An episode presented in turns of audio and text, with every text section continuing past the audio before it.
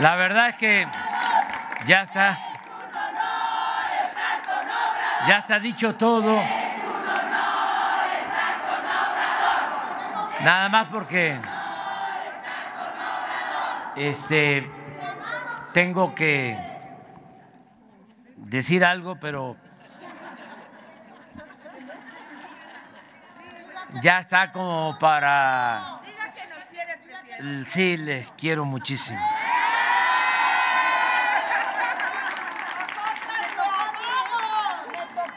Miren, yo pienso que en esa consigna de que la cuarta transformación eh, debe ser feminista o no será, yo creo que eso ya se quedó atrás. ¿eh? Porque ya la cuarta transformación es feminista.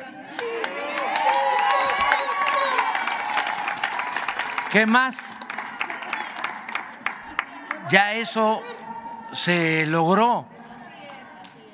Eh, fue una lucha de muchos años de mujeres y del movimiento democrático.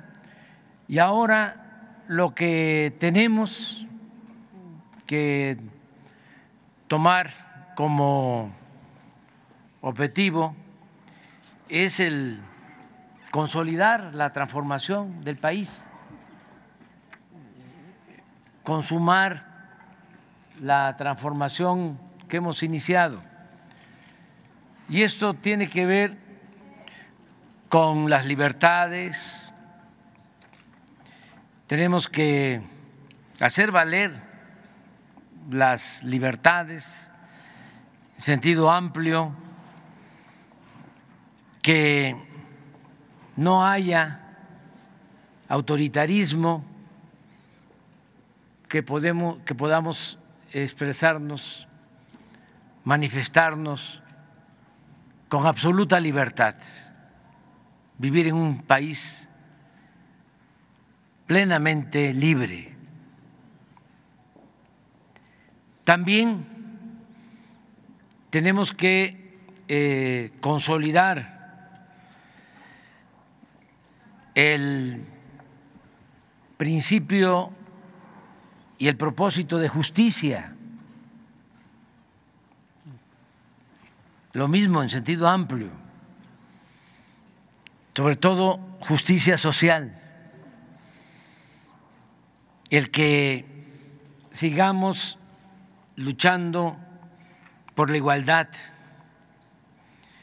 el que se combata la monstruosa desigualdad que hoy existe, que todavía existe en nuestro país, donde hay millones que eh, tienen pocos, poco muchos que tienen poco y pocos que tienen mucho. Eso es un eh, propósito, luchar por la igualdad o en contra de la desigualdad. Y esto pues tiene que ver con hombres y con mujeres, lo mismo que las libertades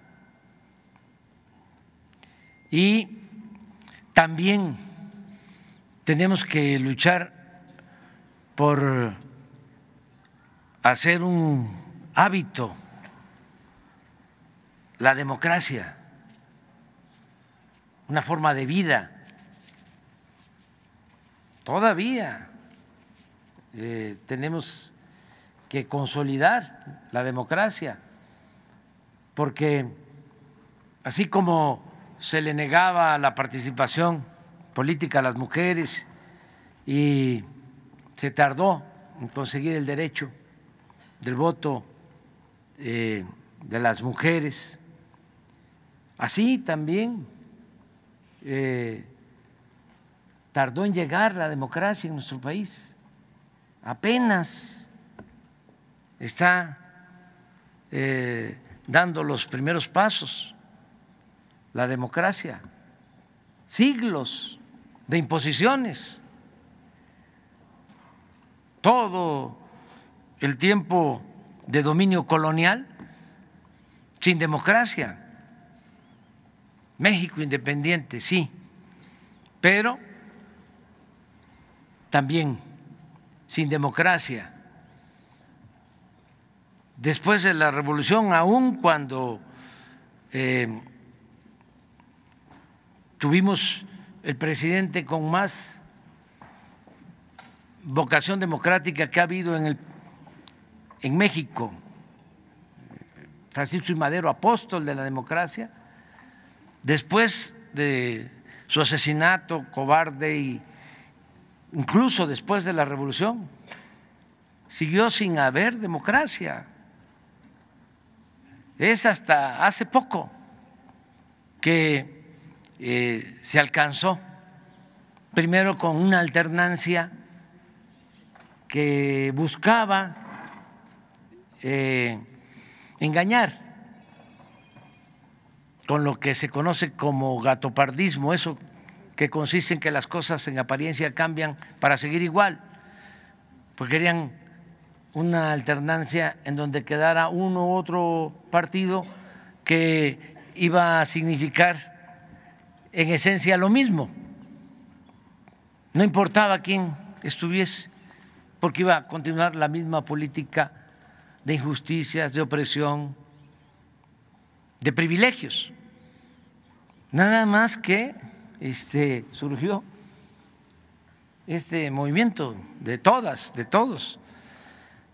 Y eh, ya hay eh, una democracia auténtica, verdadera, pero se requiere consolidar esta democracia, porque eh, los que se sienten eh, afectados porque ya no son los dueños de México, pues van a querer regresar por sus fueros y no para eh, actuar de manera democrática sino para eh, imponer lo que había, una oligarquía.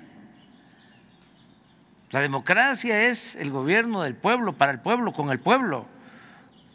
Demos es pueblo, Kratos es poder, es el poder del pueblo. Eso no había. Era una oligarquía que es el gobierno de las minorías, el gobierno de los ricos. Eso es lo que ellos añoran, quieren regresar por sus fueros para imponer de nuevo esta oligarquía. Entonces necesitamos consolidar la democracia y no solo la democracia representativa, sino la democracia participativa,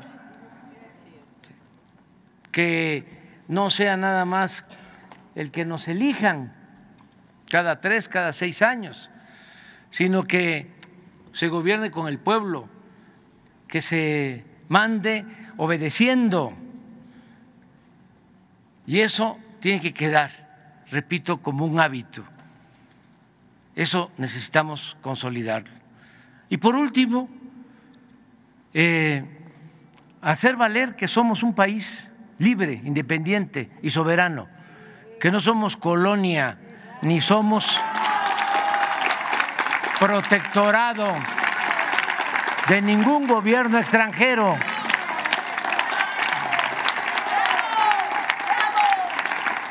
Hemos avanzado en eso, pero hace falta todavía más. Este, porque estaban mal acostumbrados y se metían hasta la cocina sin pedir permiso. Muy ventajosos. Entonces, tenemos ahora que consolidar nuestra independencia y hacer valer nuestra soberanía. De modo que este, ya alcanzamos eh, el que sea una realidad el feminismo. Ahora tenemos esas otras tareas por delante.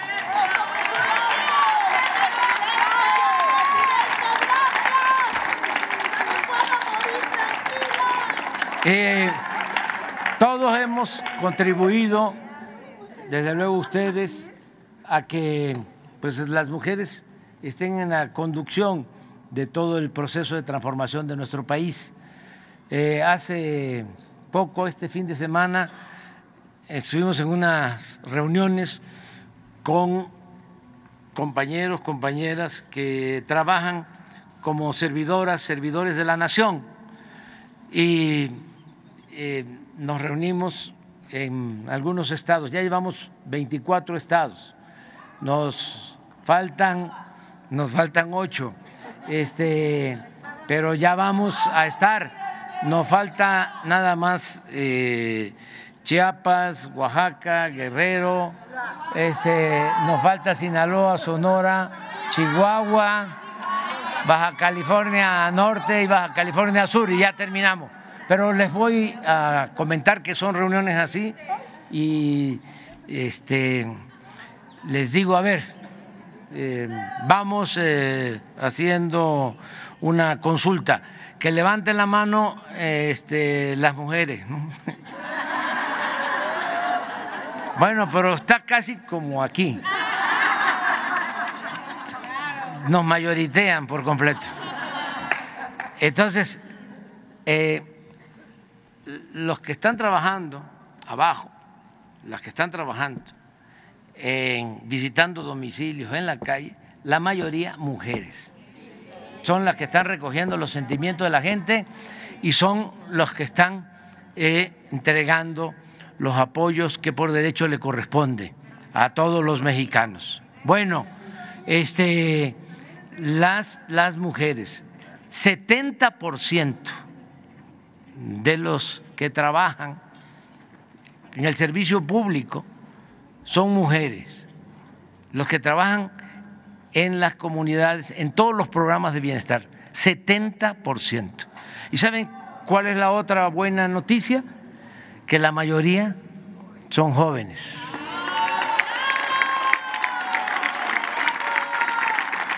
O sea que ya hay relevo generacional.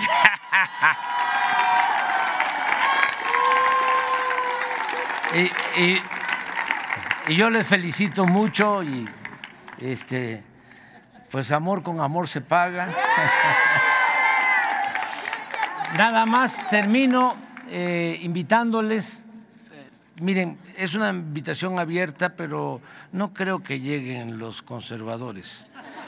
Este, porque eh, es conmemorar la expropiación petrolera y ellos eso no se les da.